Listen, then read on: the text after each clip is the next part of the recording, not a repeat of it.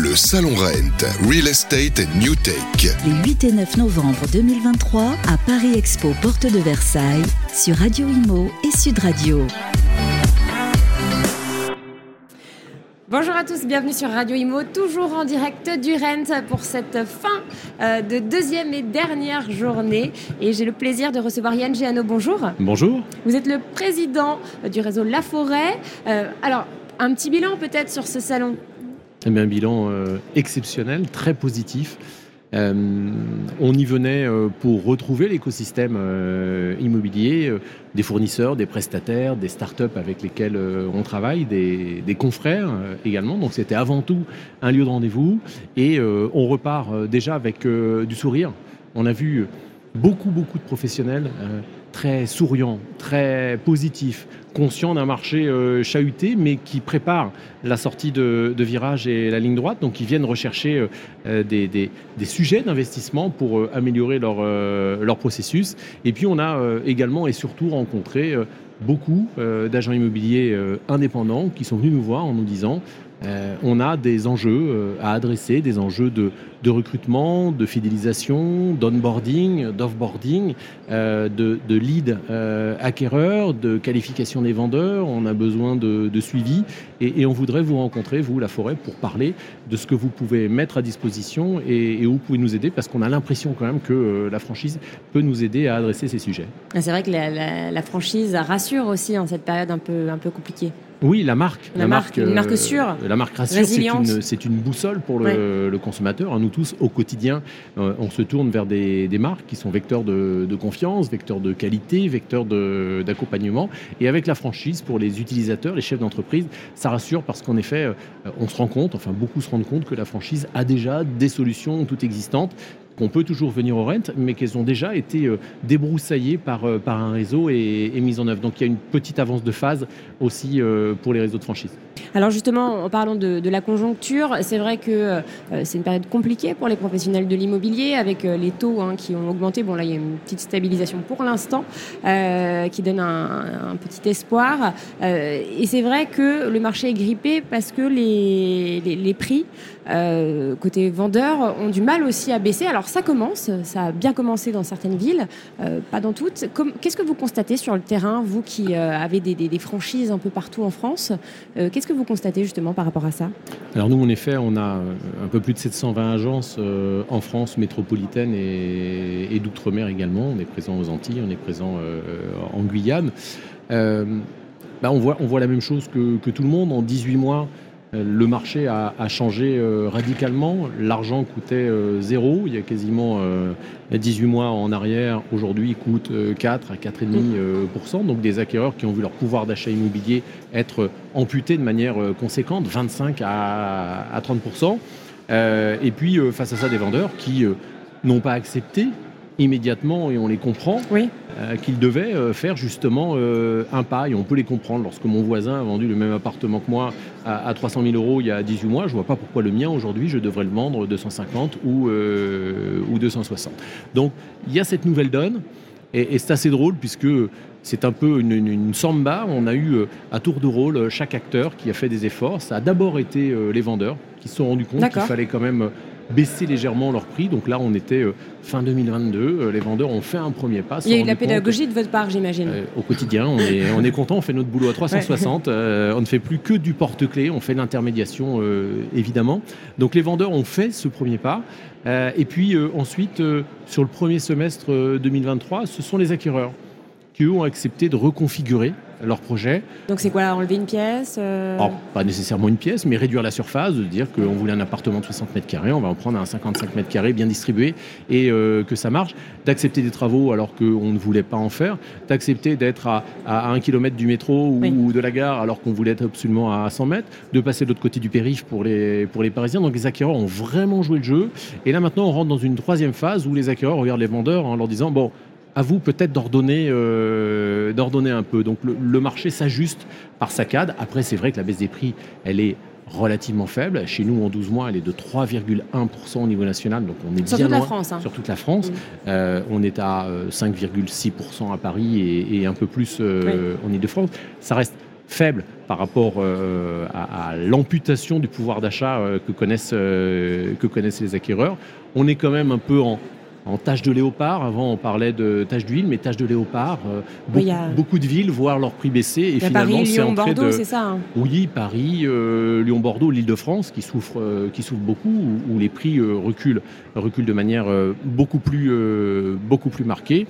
Et, et donc aujourd'hui, on a deux catégories de vendeurs, ceux qui sont contraints de vendre leur, euh, leur logement, contraints pour des raisons personnelles euh, qu'on connaît, une séparation, euh, une succession, un nouvel emploi, une naissance, une décohabitation parfois aussi.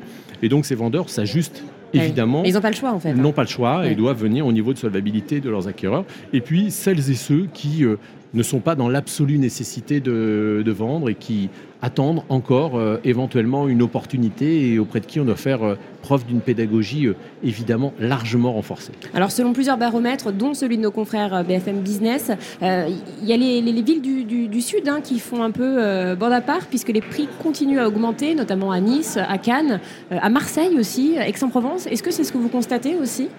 Oui, alors Nice, c'est un peu, euh, un peu l'inconnu. Euh, on a du mal, il n'y a pas de raison euh, légitime pour que les prix à Nice continuent d'augmenter, si ce n'est que c'est le deuxième aéroport, deuxième aéroport français et qu'il y a un bassin d'emploi conséquent.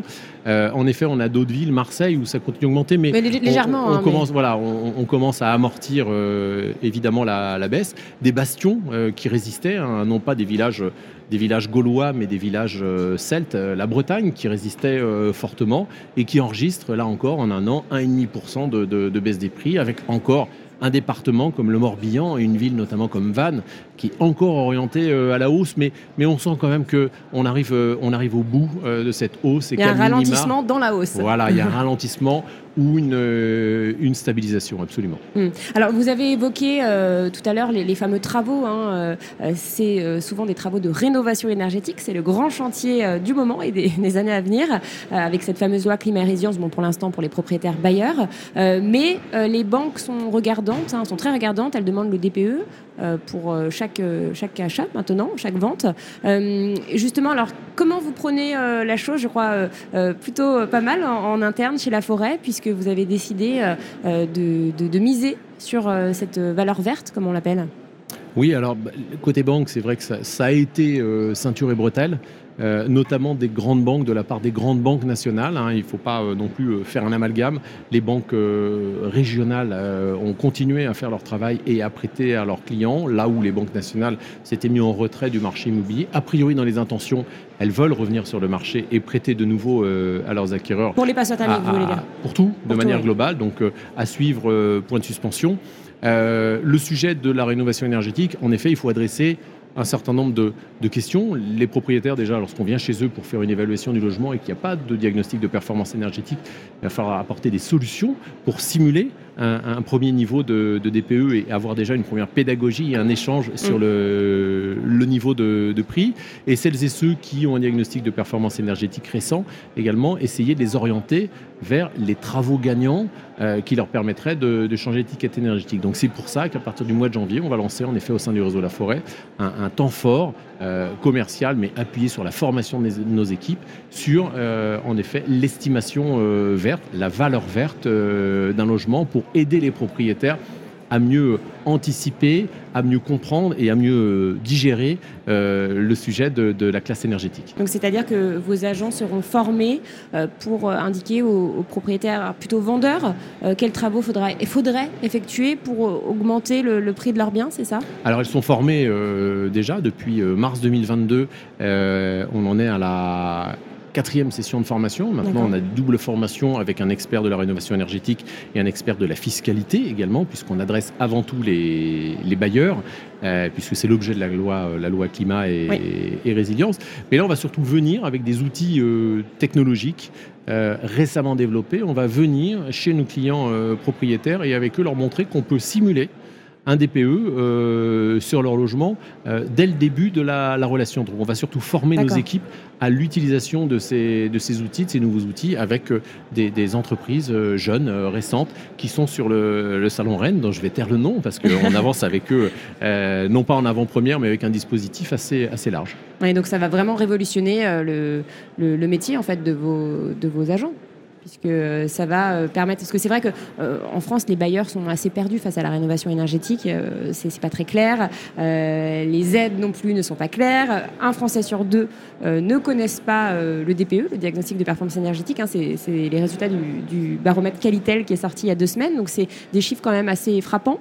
Donc c'est vrai qu'on a besoin de, de, lumière et qui de mieux placé que l'agent immobilier pour, pour le faire? On a besoin de lumière parce qu'en effet, les Français, et on le mesure nous-mêmes chez La Forêt, uh, connaissent le principe du DPE. Euh, les Français savent que quand c'est rouge, c'est pas bien et quand c'est vert, c'est bien. Mais ensuite, ce que veut dire une lettre, ce que ça veut dire en consommation, euh, ce qu'on doit faire comme travaux pour gagner une classe d'énergie, là, en effet, c'est flou. Une filière de travaux qui est nettement sous-dimensionnée, 60 000 entreprises habilitées RGE en France, alors que de l'aveu même de Bruno Le Maire, il en faudrait au moins 240 000. Et ça diminue là. Hein. Donc, à plus, et on est sur une tendance qui n'est pas, qui est pas la bonne nécessairement. Les aides qui sont très difficiles à, comprendre, à intégrer, il y a des cumuls d'aides, des bonus de sortie, euh, de passoires, euh, des certificats, euh, des aides régionales, des aides locales, du cumul de travaux. Donc c'est en effet extrêmement flou. C'est aussi le moment où il est, il est important de souligner et de rappeler au pouvoir public que l'agent immobilier, ce n'est pas quelqu'un qui joue le rôle de porte-clé. C'est quelqu'un qui doit s'assurer de la lutte contre le blanchiment euh, de l'argent avec les obligations euh, TRACFIN. C'est quelqu'un qui doit connaître la, la pathologie du bâtiment. C'est quelqu'un qui doit connaître l'environnement euh, juridique également. C'est quelqu'un qui doit aider à mettre en œuvre le calendrier de rénovation énergétique dans le cadre de, de climat et résilience. Donc l'agent immobilier est aussi d'une certaine manière, euh, le bras armé opérationnel des services publics et du gouvernement pour mettre en œuvre les diverses euh, législations qui, s'imposent à nous. Nous, on est ravis parce que ça veut dire qu'on crante encore dans notre niveau de, professionnalisation et, on se rend de plus en plus indispensable auprès des, des Français dans le cadre d'une transaction immobilière, que ce soit un achat ou une location. Et eh bien voilà donc pour les nouveautés chez La Forêt. Merci infiniment Yann Giano pour cette interview et on se retrouve dans quelques instants toujours sur le Rent à la porte de Versailles. Le Salon Rent, Real Estate and New Tech. Les 8 et 9 novembre 2023 à Paris Expo, porte de Versailles, sur Radio Imo et Sud Radio.